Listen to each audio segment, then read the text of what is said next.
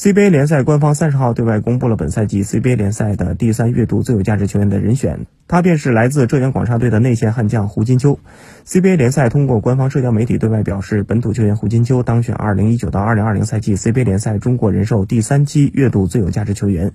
在常规赛二十四到三十轮和复赛前五轮的比赛中，浙江广厦男篮的胡金秋率队获得了十二战九胜的成绩，复赛后五战四胜。场均得到二十二点八分，十二点八个篮板和一点五个盖帽，综合得分三十点四二分。浙江广厦队在本赛季 CBA 重启之后表现出了出众的状态，广厦队成绩出色与球队内线悍将胡金秋的表现有着直接的关系。